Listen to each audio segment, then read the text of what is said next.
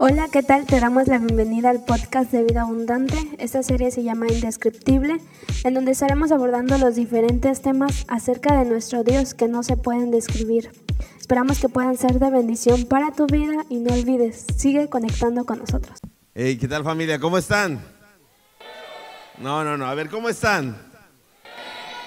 Pues es un gusto tener entre nosotros al pastor Salvador Landeros. Este, bienvenido a casa. Muchas gracias. Buenas noches, que Dios les bendiga a todos los que están aquí y, las gentes también que están allá atrás de cámaras viendo también o siguiendo esta transmisión. Cierto, este, bienvenidos a todos a nuestro Espontáneos. Este, hemos tenido unas semanas increíbles hablando de lo indescriptible que es Dios. Entonces hemos aprendido muchas cosas, pero siempre creemos eh, que aprendemos a través de la palabra, pero las experiencias contemporáneas nos ayudan a entender un poco más profundo a Dios. Entonces, es por eso que te hemos invitado y bienvenido otra vez. Y vamos a dar un fuerte aplauso, tú que estás en casa, tienes chance de compartir este en vivo y de poder este, compartirlo con algún familiar, les va a ser de mucha bendición y van a aprender mucho acerca de lo que es Dios. Pues ¿Empezamos? ¿De acuerdo? Adelante. ¿Estás listo? Sí, con mucho gusto. ok, pues me gustaría, me gustaría como introducción, me gustaría que nos platicaras un poco acerca de quién es el pastor Salvador Landeros. Ah, yo, yo recuerdo conocerte desde Álamo, una vez que mi hermano, cuando ministraba a Elías, este, fuimos a ministrar a tu iglesia y de ahí perdí la pista. Eh, después otras cosas más, pero platícanos un poquito. ¿Quién es el pastor Salvador Landeros? Sí, eh, yo soy de Torreón, Coahuila, del norte de México, y Dios me trajo, si Dios quiere, en marzo cumpliré 20 años de haber llegado a estas tierras de, Veracruz, aquí al norte. Llegué primero a Álamo y luego a los siete años de estar ahí en Amistad de Álamo, que todavía tenemos esta congregación, pero pensando en que poder, transmitir la palabra a través de la radio, me dijeron que había una oportunidad en Radio Fórmula que eran 10 mil watts de potencia, que se escuchaba hasta Tampico. Wow. Yo quería que se escuchara en, en Álamo.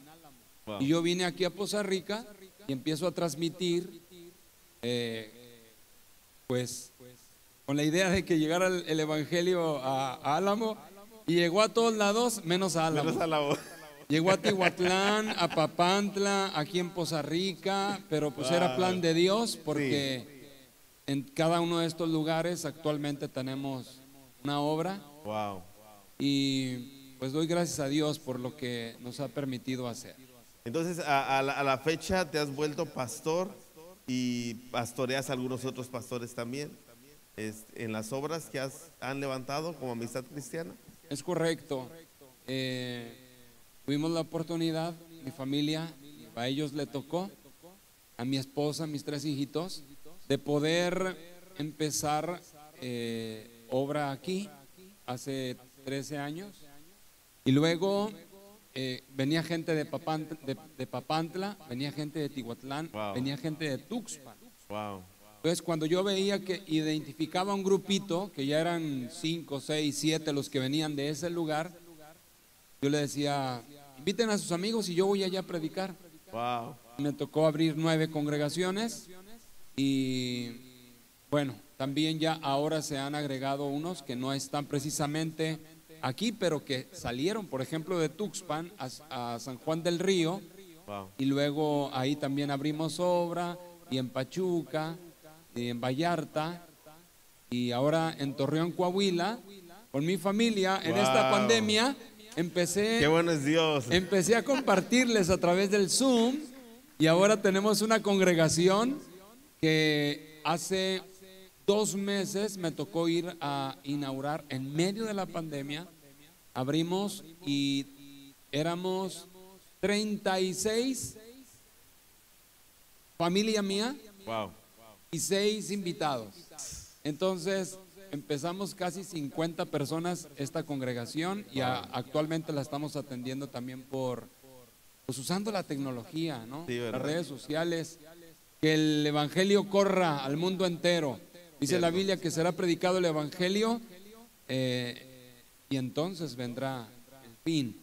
Pero aquí estamos cumpliendo la gran comisión. Ya que, toma- ya que tocas el tema, un aplauso a, a- a Dios por esto que ha hecho en la vida del pastor. Y creo, creo que, ya que lo tocaste, eh, creo que es parte de lo indescriptible de Dios, ¿no? Gente decía, la iglesia va a cerrar. Gente decía, la iglesia va a desaparecer, pero en el plan de Dios, este, que no lo podemos describir, creo que se expandió más de lo que, de lo que esperábamos, ¿no? Sí, eh, yo creo que la iglesia ha estado siendo sacudida o zarandeada, como, como dice la escritura, ¿no? En el pasaje he pedido que no, no, no estarás exento del zarandeo, Sí. pero que tu fe no falte. Wow. Y, y así ha sido la iglesia sacudida en el mundo entero, creo yo. Estamos en un tiempo difícil de dolor, de luto por muchos siervos y obviamente al fallecer el pastor de una iglesia principal, imagínate el- el- Sí. lo que viene también a su, a su iglesia, ¿no? Entonces, eh, han sido días difíciles, pero como dices, también está corriendo como nunca en este año 2020 la palabra de Dios. Y cuando dice ahí, y será predicado en todo el mundo, y entonces vendrá el fin, no imaginamos ¿y cómo, cómo se va a predicar en todo el mundo si aún faltan mi- millones de que escuchen la palabra. Pues hoy millones están escuchando la palabra a través de las redes. ¿ah? Muchos están llegando a Cristo a través de redes sociales. Nosotros lo hemos comprobado también y, y, y ahorita que dices, eh, empecé a, a atenderlos a través de Zoom. Creo que ha sido la tecnología la que más posibilidad de predicar el Evangelio nos ha dado, ¿no? En este tiempo. Y bueno, la gente que nos mira a través de redes sociales o a través de YouTube, pues está experimentando este potencial que Dios nos ha regalado, porque al fin y al cabo, Dios nos los ha regalado, ¿verdad? Sí. Ah, otra pregunta. Quiero preguntar, tengo muchas preguntas. Esto se trata de, de, eh, de ser espontáneos y, y esta pregunta es, ah, sé que te gusta el fútbol, ¿A qué equipo le vas? Al equipo de Dios. ¿Cuál es? ¿Cuál es? Bueno, bueno.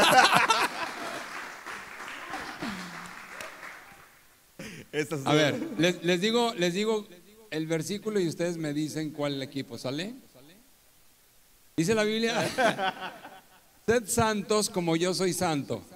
Santo, Al Santos Laguna, es Santos Laguna. pues porque wow. soy de Torreón, ¿no? Y, Bueno, sí. Y por eso ahí le vamos al Santos. ¿Jugaste fútbol? No, de manera profesional no, de manera este, con las iglesias y, y de joven. Y sí, mi hijo Chavo lo llevé a la escuelita del Santos, eh, pero no le gustó. Pobre chavo. ¿eh? Y sí intenté, sí intenté. Hubo una, hubo una ocasión donde, donde hubo este, los visores y que estaban ahí sacando, reclutando chavitos. Y ahí me dijeron, porque yo jugaba en un equipo, y me dijeron que fuera, pero si algo salía en el camino, era fácil para mí distraerme. Jugué todo, pero lo que más fue el fútbol. Wow. Que- eh, eh, no, no solamente, no solamente eh, es, digo, porque últimamente de, de, sí veo fotografías que a veces echa la cáscara, ¿no? Entonces sí es algo que te gusta. A mí la verdad no me gusta, pero, pero creo que, que es un deporte que apasiona a México, ¿no? A todos los mexicanos. Sí, les, digo algo, les platico rápido. Jugué de- desde niño, desde niño, desde niño, desde niño, hasta hace dos años, diez meses. Justo en octubre del 2000, eh, era 18, 2010 2017, Sí. Noviembre del 2017 fue el último día que yo jugué fútbol. Aquí en una cancha que, este, aquí cerquita. y bueno, tiraron, estaba haciendo fresco, estaba igual que ahorita, así con una llovizna ligera. Tiraron un balonazo y yo me, me volteé para esquivarlo y me rozó en la espalda. Un toquecito muy tranquilo, pero a mí me, me, me como que me quiso doblar. Yo dije, ¿qué fue? Entonces me sentí medio raro. Y yo, y yo, era, el, yo era el que jugaba, yo era el capitán y, y el DT. Entonces yo hacía los cambios, ¿no? Y yo, y yo volteo a la banca y le digo a alguien, digo, métase. Y, y me salí, en la, en la congregación tenemos una doctora, le dije, doctora, sentí esto. Dijo, pues a lo mejor son los riñones, pastor, pues chéquese, hágase una, este, estudios. Radiografía, yo voy, tomografía. sí, yo voy y me hago una, me- este, para lo, lo que hacen los embarazados, Ultrasonido. ul- no, Es- ecografía. Sí, le empie- me empiezan con una camarita y a checar y a tomar fotos y eso. Me dicen, ¿y, y desde cuándo tiene usted el tumor? Y luego yo digo, ¿cómo? Wow. Digo, no, yo no tengo, no, estoy haciéndome estudios para ver que todo esté bien. Dice, ¿no sabía usted que tiene un tumor? Digo, no. Entonces me dijo, pues yo no le puedo decir más, pero aquí están sus, sus resultados y vaya con, Wow. vaya con su doctor para que le explique. Entonces ahí me di cuenta, me encontraron un tumor, era pequeño, pero justo en el uréter de mi riñón derecho. Entonces, eh, pues ahí empezó todo. Empezó una situación de mi fe ser probada y de voltear al cielo y buscar al Dios de lo imposible, al Dios indescriptible, al Dios que no hay nada difícil para él. Voy con un médico y el médico urólogo, cristiano, amigo, lo ve y lo ve y lo ve y no dijo nada durante ocho minutos y después voltea y lo suelta la hoja y me dice, pues hay que operarte y hay que ver que no sea cáncer. Y por primera vez escucho Wow. la palabra cáncer y no, pues no, no es fácil cuando tú escuchas algo así y empiezas a orar, Señor, confío en ti, yo sé que no es nada. Me hacen una biopsia, me hacen una segunda, me hacen una tercera, me dicen, ¿sabes qué? Tienes que ser operado, dice, pero es posible que tu riñón sea sacrificado. Y ahí empiezo yo a, a ver cómo este, Señor, háblame. Yo sé que tú hablas, yo sé que tú puedes, y yo empiezo a preguntarle a Dios porque hay cosas, hay decisiones que posiblemente tú puedas tomar y no sea tan importante. O sea, te equivocas y dices, no, pues no, hombre, ya, ya la regué. O tomas una carrera y dices, no, no era la carrera que yo quería, te sales y el otro año empiezas, o- Sí. etcétera, ¿no? Sí. Hay decisiones así, pero una decisión donde ir a que te quiten el riñón y salir con un solo riñón, Wow. eh, te cambia la vida. Pues es vivir con, con un solo riñón, ¿no? ¿sí? Restricciones. Y me tuvieron que operar y quitar el, quitar el, el tumor que bloqueaba mi uréter derecho, pero tienen que sacrificar, porque es, es como, es como una tirita, una liguita, Sí, claro. pero ¿cómo pegas el riñón? No hay forma, entonces si quitan el uréter, tienen que quitar el riñón. Y no sabemos por qué pasan las cosas. Eh, yo salí de esa operación 8, este, este 8 de enero, si Dios lo permite, y nos deja entrar al 2021, cumpliré tres años sin mi riñón derecho. Entonces, me lo quitaron, me dijo el doctor, pues ahora hay que mandarlo a estudio Y uno dice, bueno, pues a recuperarnos, se puede vivir con un riñón. Pero luego me dicen, este, el tumor que te quitaron era maligno, es un linfoma folicular Wow. y tienes que ir a tratamiento de quimioterapia. Y me aventé seis ciclos de quimioterapia. Eh, se me cayó el pelo, mi ceja, pestañas, me, me adelgacé. Nunca estuve en riesgo, jamás, bendito sea Dios, nunca me sentí tampoco mal. Eh, de repente me decía, hagas este estudio después de, de, de la quimio, me decían, hazte este estudio, me los hacía, yo los mandaba a la hematóloga que me estaba dando el tratamiento de quimioterapia y me decía, ponte esta inyección porque este, traes tus, traes tus eh, plaquetas bajas y tus defensas por los suelos. Wow. Cualquier persona que esté con gripa y te la va, te puede contagiar y tú te puedes morir. Wow. Pero yo nunca me sentí mal.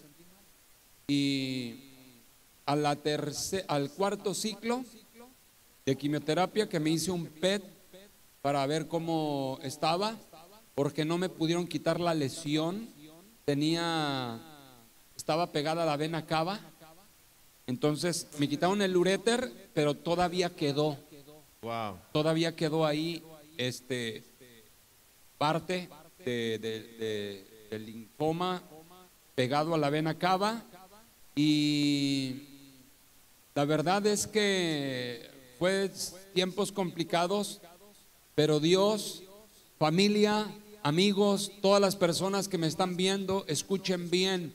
Tenemos un Dios que todo Amén. lo puede, un Amén. Dios que para Él no hay nada imposible. Cierto. A Él corre el justo y es restaurado. Cierto. Si hay alguien que me está viendo en este momento, yo quiero animarlos para que confíen en el Señor. No sabemos por qué a nosotros. Yo les digo con todo mi corazón, en ese momento no, o sea, yo nunca he sido infiel a mi esposa. eh, voy a cumplir, Eso te iba a preguntar. Eso te iba a preguntar. voy a cumplir, eh, si Dios lo permite, el 21 de este mes, 27 años de casado. Wow. De feliz casado. Y no me ha pasado por aquí de dejar a mi esposa alguna vez. No, no, no. Yo, yo entiendo que ella es la mujer de mi vida, de mi pacto. Eh, no le debía nada a nadie. eh, no estaba haciendo algo aparentemente. Pero cuando estás en un momento así y no sabes qué va a pasar contigo, tú tienes que hacer ajustes con Dios. Y entiendes que el nivel de santidad en la que vives no es suficiente. Wow. Y yo les digo a todos, porque no sabemos el día ni la hora de nuestro encuentro con el Salvador, a veces estamos muy relajados, creemos que andamos bien, pero cuando estás en un momento crucial, porque no sabes si el Señor te va a llamar a su presencia o vas a seguir con vida, ahí te, tú vas al máximo y dices, tengo que estar bien, no tengo que estar peleado con nadie, empiezas a echar, ¿verdad? A, una vista tu corazón, si, si, si alguien no le hablas, si alguien no lo has perdonado, examinas tu ¿Viste corazón la película de regreso? al máximo. Wow. Entonces, eh, le dices a Dios, Señor, aquí estoy, hágase tu voluntad. Como la voluntad de Dios es buena, perfecta y agradable, en el cuarto, eh, en, la en el cuarto ciclo de quimioterapia,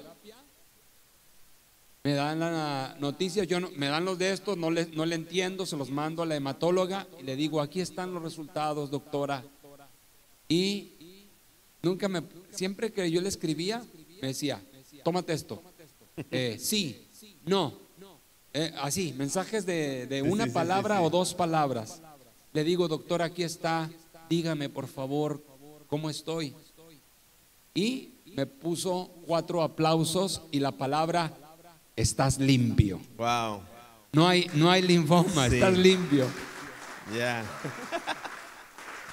wow. Yo le, yo le dije, dígame por favor más. Me dijo, estoy ocupada, luego te digo. Eh, pero me lo había dicho todo. Sí, cierto. Yo iba, eh, alguien de la Congre siempre me llevaba a las quimioterapias a la Ciudad de México. Aquí iba ella manejando aquí iba mi esposa, yo iba atrás, yo le empecé a dar gracias a Dios. Eh, tengo dos años, diez meses que no juego fútbol, pero ya jugué, ya lo disfruté. Y estoy en un momento donde, ahora, el primero de enero fui a jugar. Yo iba a arbitrear, ¿no? Y, y se cansó aquel y yo le dije, bueno, me pongo así, nomás este, así para pasar la pelota. Y luego al rato ya me andaban barriendo y, y, estaba acá en las gradas mi hija y ya papá, ya, ya, salte, vente. Eh, pero doy gracias a Dios. No, alguien, miren, yo les voy a decir una cosa, estoy actualmente eh, para cuidar mi cuerpo y no desarrollar células cancerígenas. Eh, hay cosas que la alimentan, como, bueno, mi dieta en este momento no, no como azúcar, harina, embutidos, lácteos, eh, carnes rojas.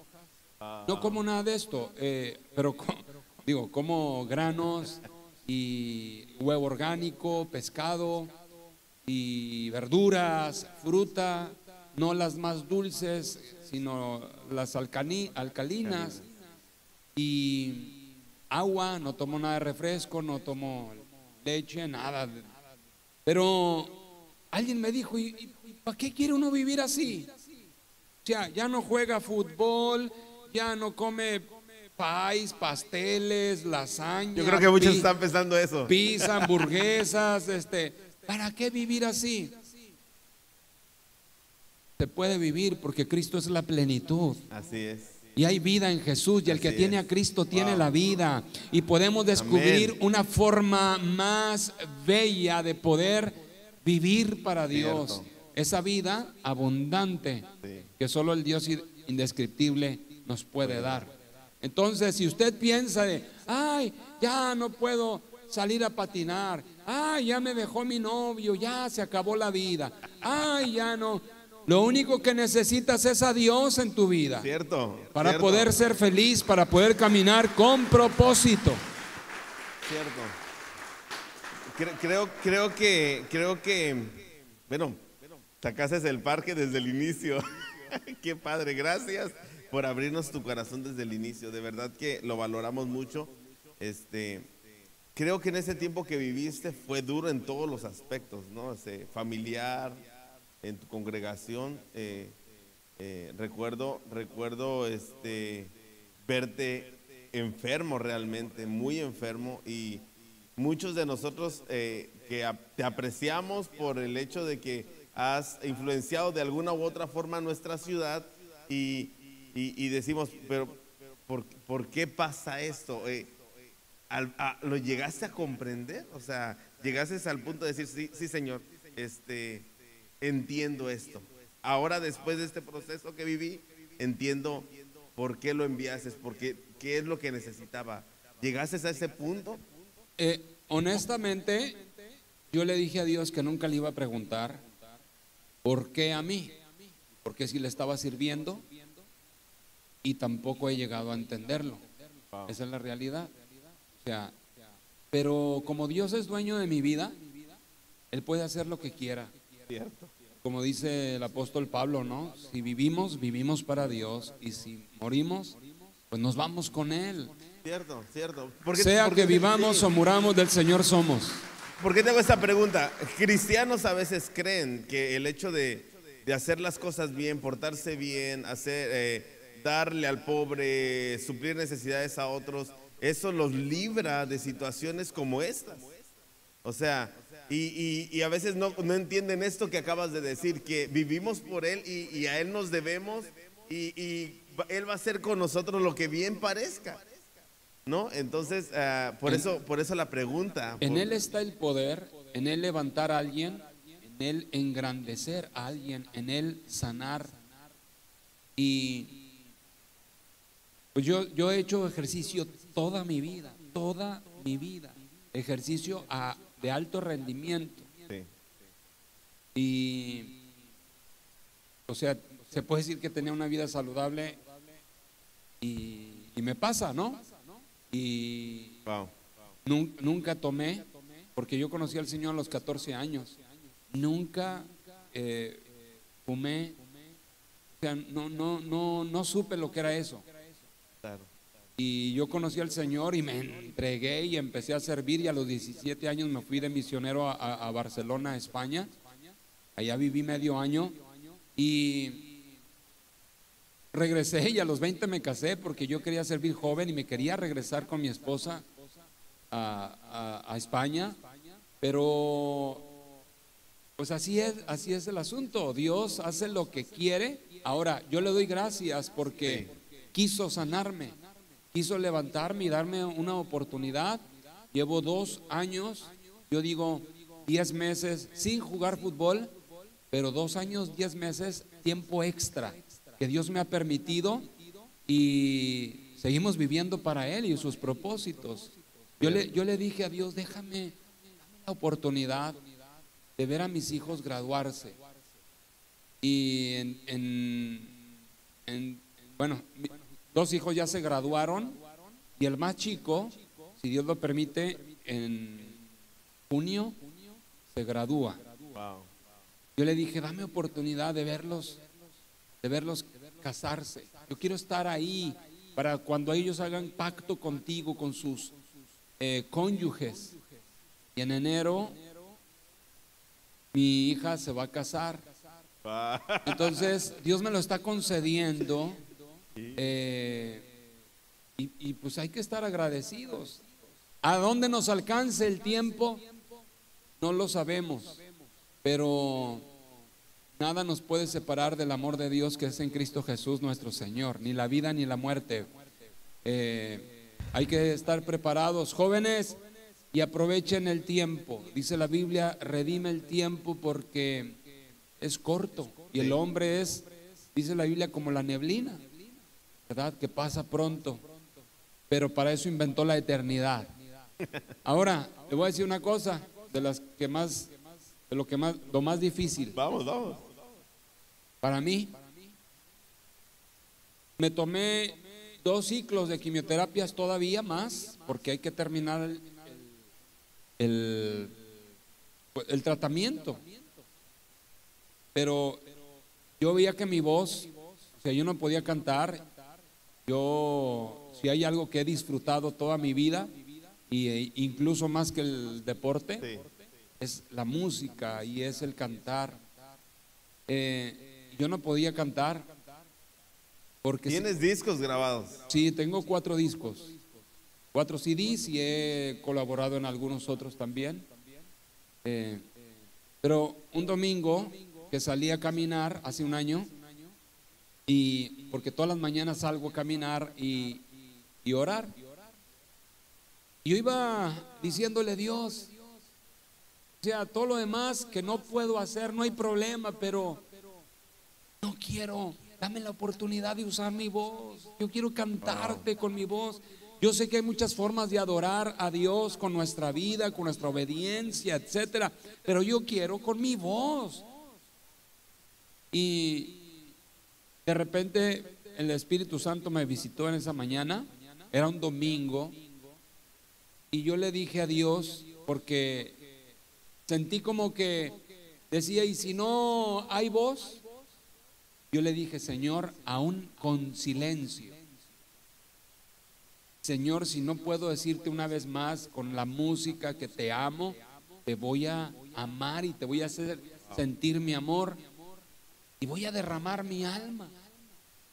Tres horas después me fui, me alisté, me bañé, me fui a la congregación, ya estaba en primera fila, levanté mis manos y empecé a cantar y vi que no estaba batallando como había batallado todo durante el tratamiento de la quimioterapia empiezo a cantar y a cantar y a cantar. Y pues sigo cantando. Puedo cantar, recuperé mi voz, gracias a Dios. Y esa es la alegría. Familia, no dejemos de adorar al Señor. Nacimos para la gloria de Dios. Dice la Biblia en Efesios capítulo 1. Fuimos creados para la gloria de su nombre, para alabanza de la gloria de su nombre. Fuimos aceptos en el amado. ¿Quieres encontrar la razón de tu vida? Alábale Y entonces vas a sentir el poder de Dios, la alegría y el gozo de vivir. ¿Vale? Wow. Wow, qué, qué increíble es escucharte este esto que nos platicas, eh, eh, no, la, te gustaba el fútbol, pero tenías pasión por la canción. Te gustaba adorar a Dios con, con- con tu voz. Y nos consta, ¿no? Te llegamos a escuchar y excelente, muy, muy, muy excelente la adoración que siempre levantaste y que levantas a- ahora, este, digo, más fuerte, con mayor convicción, con, con mayor entendimiento, ¿verdad? Y quiero preguntarte lo siguiente. Qué difícil, qué difícil es, qué difícil es, eh, pero, pero ahí viene lo indescriptible de Dios, ¿no? En su indescriptibilidad, cómo, cómo esto nos inunda a nosotros mismos, que a pesar de lo que somos, lo que nos pasa, de situaciones que no entendemos, cómo decimos, está bien. O sea, gente, gente que no conoce a Dios no lo entiende. Gente que no, que no ha conocido a, a- a Dios al nivel, a lo mejor incluso cristianos que no lo han conocido al nivel que tú has conocido o que yo he experimentado en algún momento, este, no lo entienden y dicen, o sea, ¿cómo llega, cómo llega a penetrar esto a, a nuestras vidas de, de esto que es Dios mismo, ¿no? Es de, de su amor, su gracia, su perdón, que, que no necesitamos explicarlo porque si bien es indescriptible, es- es sin descripción, pero, pero ¿cómo, cómo, ¿cómo logra Dios transmitir esto a nosotros, ¿no? Y aún mayor en, en situaciones tan difíciles como estas, ¿no? Yo, yo les voy a decir algo. Eh, en 17 años, nadie en la familia, de mi familia, de mi padre, en 17 años nadie murió. Toda la familia venía, venía, venía, venía, venía bien. Este año, un tío, hermano de mi padre, se cae, se golpea la cabeza y no se recupera y en marzo fallece. Tres meses después, mi tío mayor le, le da COVID, no se recupera y fallece. Y hace un mes, eh, mi tía, que es un añito arriba de mi papá, eh, muere de cáncer. En, en el mismo año, o sea, en siete meses, tres tíos míos Wow. tres tíos. Ahora, yo como pastor, siempre cuidando a la familia, y es por eso también que nació la iglesia, Cierto. Porque estábamos ahí en tiempos de dolor y empezamos a ministrar y conectarnos todos por Zoom a las 8 un día, ¿no? Y estábamos ahí todos los, cada semana, cada semana recibiendo, porque si alguien nos puede sostener en el tiempo del dolor, va a ser Dios. Sí. En nuestra angustia invocamos al Señor y Él nos oyó y nos libró de nuestra ruina. Wow. Eh, la gente reniega, muchos no entienden por qué mi papá me dejó, por qué este, mi esposa se fue con otro y por qué esto y por qué tantos asuntos, tantas tragedias y, y lo culpan a él, lo culpan. Yo creo que Dios, si en algo o de algo es culpable, de amarnos tanto por encima de nuestros errores, Él sigue siendo bueno y misericordioso y sigue teniendo un plan para nuestras vidas. Nunca cuestiones a Dios, nunca le preguntes a Dios, agradecele a Dios que nos tiene vivos y cuando algo no entiendas, dile a Dios que le amas, al- adóralo igual. Esa es la alabanza más bella. Ahorita cantar con los muchachos es fácil porque los muchachos inspiran la música, es una música alegre y todos, todo se presta. Pero cuando estás ahí en la dificultad, ahí es lo bueno. Me acuerdo la primer biopsia, eh, me, levanté muy rápido, ¿verdad? Y me desvanecí, pero en cuanto tuve la oportunidad y me, y me- volví en sí, lo primero que hice fue levantar mis manos y adorar al Señor. Eh, lo primero que hice cuando salí de la operación, que me quitaron el riñón, Sí. lo primero que hice fue levantar mis manos y le canté a Dios. A Dios sea la gloria, porque sabía que tenía mi mejor oportunidad. Adorarle en la congregación es fácil, pero adorarle en el tiempo de la dificultad, de la adversidad, del dolor, del valle de sombra de muerte, esa es la alabanza más bella que a Dios le gusta, que a Dios le agrada. Así que adórenle en todo momento, de continuo su alabanza estará Sí. en nuestra boca. Amén. Amén. Eh, la- la- eh, eh, dice, di- dice algo importante, creo que, que lo vamos a aplicar continuamente, ¿no? Este, no le preguntes, adórale. No hay que preguntarle, iglesia, no hay que preguntarle, familia. Debemos, debemos adorar, ¿no? Eh, y, y creo que, el, y como dices, la adoración más genuina o la, la adoración genuina viene cuando hemos perdido totalmente el control de lo que nos puede suceder, ¿no? Y- Pero Él sigue siendo indescriptible, grande, inmenso, bueno. Si te pasó algo que, que dices, pero esta es una tragedia, pero te voy a decir algo, Él va a estar ahí, ayudándote, fortaleciéndote, sacándote del, lo- del lodo, de la desesperación, del momento más complicado. Lo mejor que podemos hacer es adorarle, adórale, alábale siempre. Ay, pues me inspiras. Me inspiras un chorro y creo que, que- la gente que, que nos está escuchando, pero también aquí la iglesia, eh, está tratando de digerir todo esto, ¿no? Escucharlo es fácil, ¿no? Porque te escuchamos y, y- y- y- tú das tu- es- esta experiencia tan increíble, pero a veces algunos de ellos no logran comprenderlo y es por eso que nos gusta tener personas que puedan enseñarnos en, la experiencia que Dios les ha dado, ¿no?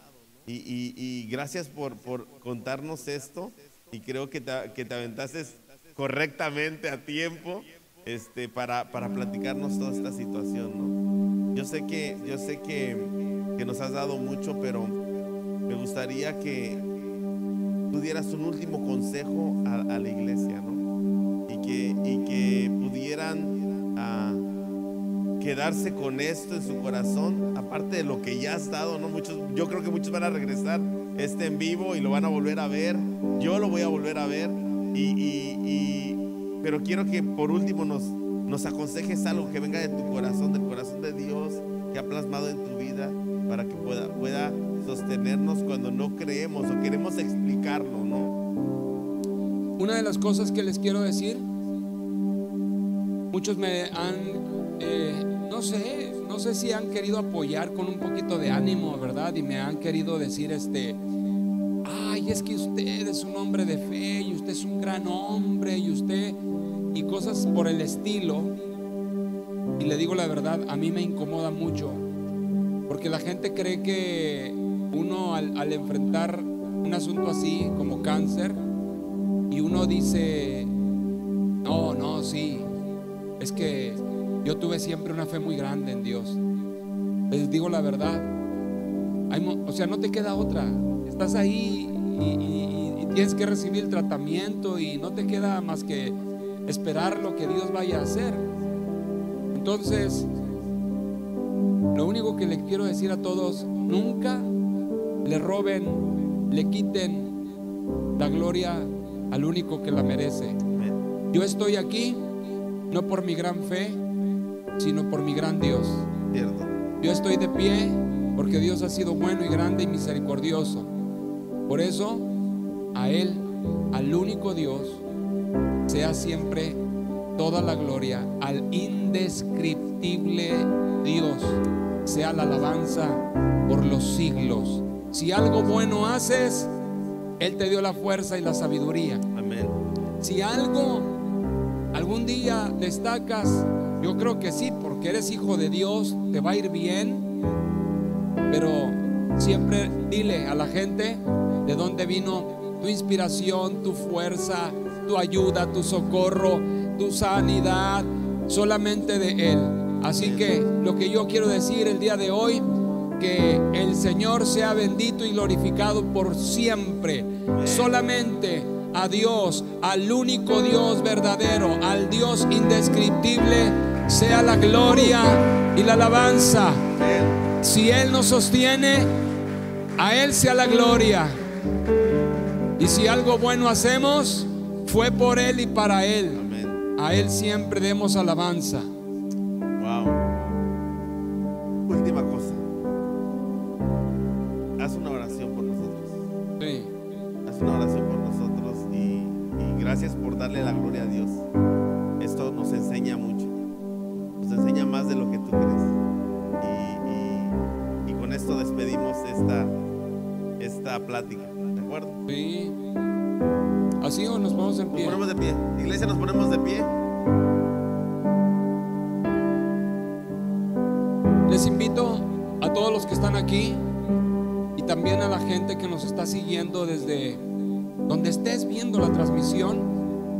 Invito, ¿por qué no levanta sus dos brazos en lo alto?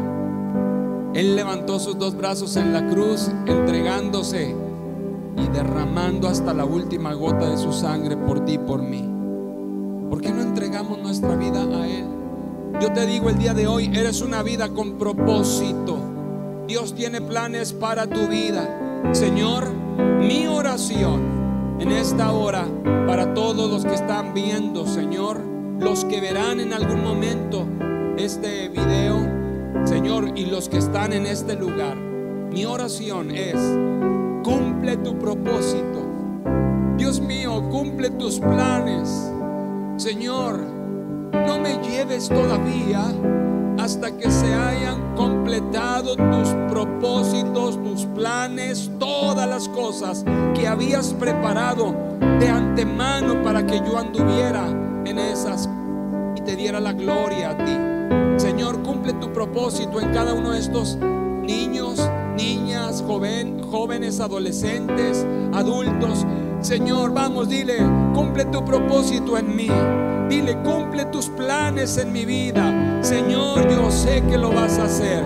Porque cada uno de los que estamos aquí no es casualidad, es que tú nos has traído para recordarnos no de dónde venimos, sino a dónde vamos, Señor. Tú harás proezas en nuestras vidas, Señor. Y cuando alcancemos victoria, te daremos la alabanza a ti, Señor Jesús. Amén. Dale un aplauso al único Dios, todopoderoso.